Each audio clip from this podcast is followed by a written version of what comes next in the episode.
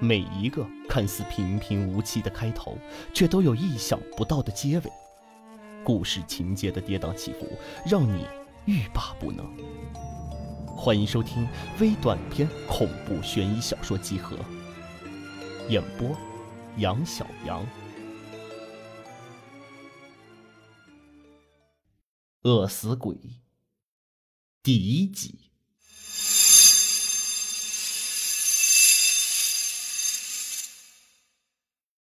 那是开学第一天的课堂上，毕竟是大四了，老师没课讲，就放我们在下面聊天。而坐我旁边的是我同寝室的好友王伟，这家伙猥琐的很，正在轻声细语的跟我描述他前两天跟细花林萧玉去宾馆幽会的各种细节。而我手机不断打进来一些电话，我都一律没接。这天的我整个人都很烦躁，所以总让王伟说点别的。这可好，他话锋一转。立马给我整了个狠的。对了，李娇，你看到没有？学校贴吧上都传疯了，说中心路那个酒店出事了，一对本校研究生情侣死在了床上。哦，还好我没去那儿开过房。结合他前面的猥琐发言，加上酒店、情侣、床上这些听起来特别劲爆的词，我马上催他快说。啥情况？赶紧说呀！我还真以为是什么桃色新闻。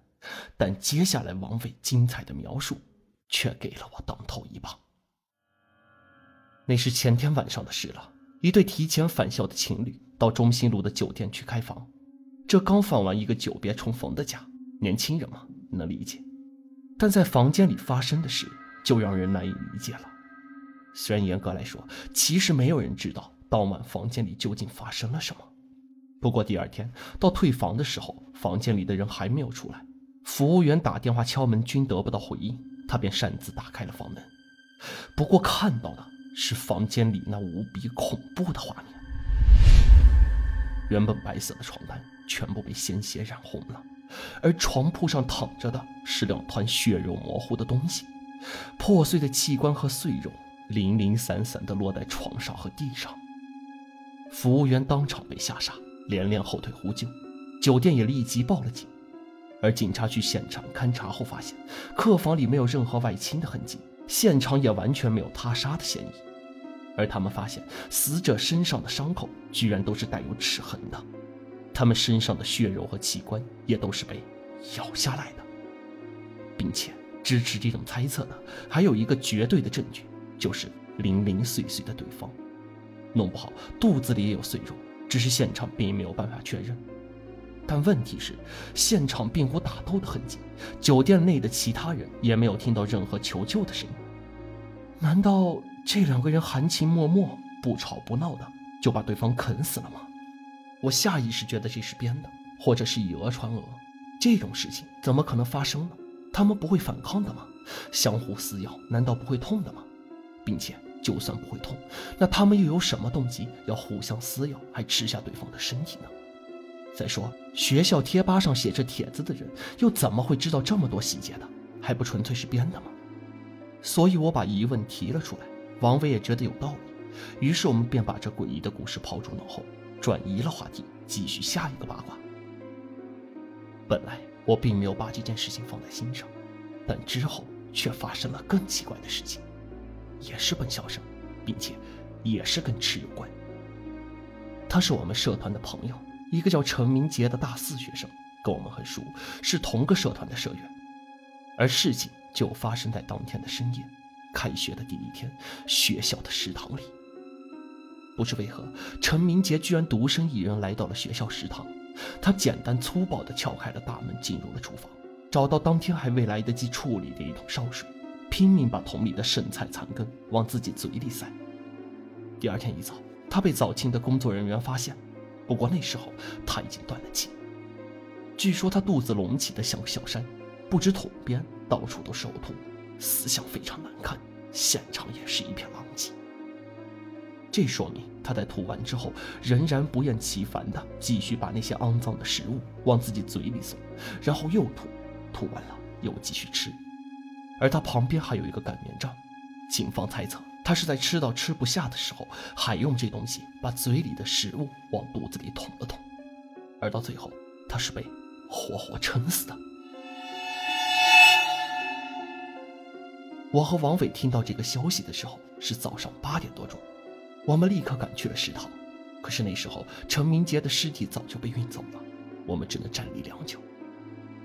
王伟看了眼手机，才目光呆滞地说道：“学校通报出来了，说警方在现场没有发现可疑的痕迹，所以小明他是自杀的。”听到这话，我整个人都不好了。你他妈会用这种方式自杀？呃，我也觉得不可思议，这也太恐怖了。小明他怎么会这样？莫不是是鬼上身了吗？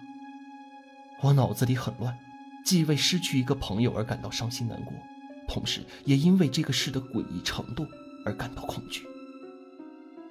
王伟似乎察觉到了我的恐惧，他压低声音，小心翼翼地问道：“说到鬼上身，难道跟那天晚上我们做的事有关系吗？”提到“那天晚上”四个字。我立刻就知道王伟说的是什么了。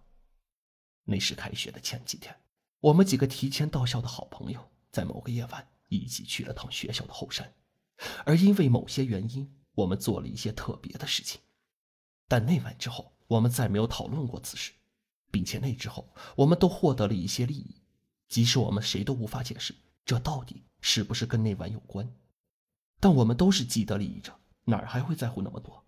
所以，我们不愿意再回忆，也不愿意再提起。倘若真跟那天晚上有关系的话，那么除了陈明杰，还有一个人也是跟我们一起的，那人就是吴小鹏。我们四人是个小团体，都是在社团里认识的。我和王伟同班，陈杰明和吴小鹏则在别的专业。想到这儿，我顾不上吃早饭，抄起电话打给了吴小鹏，约他马上出来见面。而吴小鹏听说了陈杰明的事情后，当即答应了下来。就这样，在学校人工湖旁的小凉亭里，我们碰面了。会合以后，吴小鹏带着惊魂未定的表情，非常不淡定的表示，他一早就去跟陈杰明的舍友沟通过，并听说昨晚的陈杰明确实有些不妥，因为他整晚都在找东西吃，整个宿舍的零食、水果、泡面，所有能吃的都被他吃光了。他的舍友们虽然也疑惑，但也没多问，因为他昨晚除了肚子饿以外，也没有其他不对劲的表现。而听到这里，王伟则阴沉着脸，疑惑的开口问道：“只是饿就要把自己吃死吗？这也太离谱了吧！”吴小鹏也一下子变得激动了起来：“所以我才说呀，怎么可能只是饿呀？肯定是有什么不干净的东西，肯定是这样的。这一点。”他倒是和我们想到一块儿去了，但其实我想的会更多，所以趁着大家人齐，我也把我想到的说了出来。那个王伟，你昨天说的中心路那个酒店里发生的事，就是那对情侣，他们是相互啃食然后死的，对吗？王伟一愣，随后反问道：“怎么，你是觉得那事跟小明的事有关？”我一边强忍着快要竖起来的汗毛，一边解释道。你们不觉得这两件事有些相似吗？那对情侣是啃食对方停不下来，而小明是吃东西停不下来。最重要的是，他们几乎都不知道什么是痛，这也太诡异了。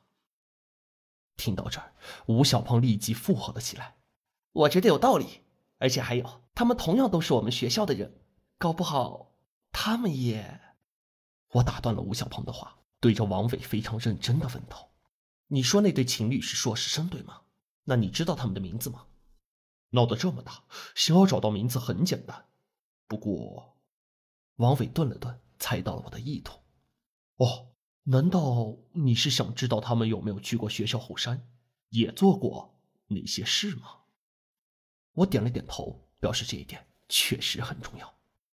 好，那我先去找找他们身边的朋友，问问情况再说吧。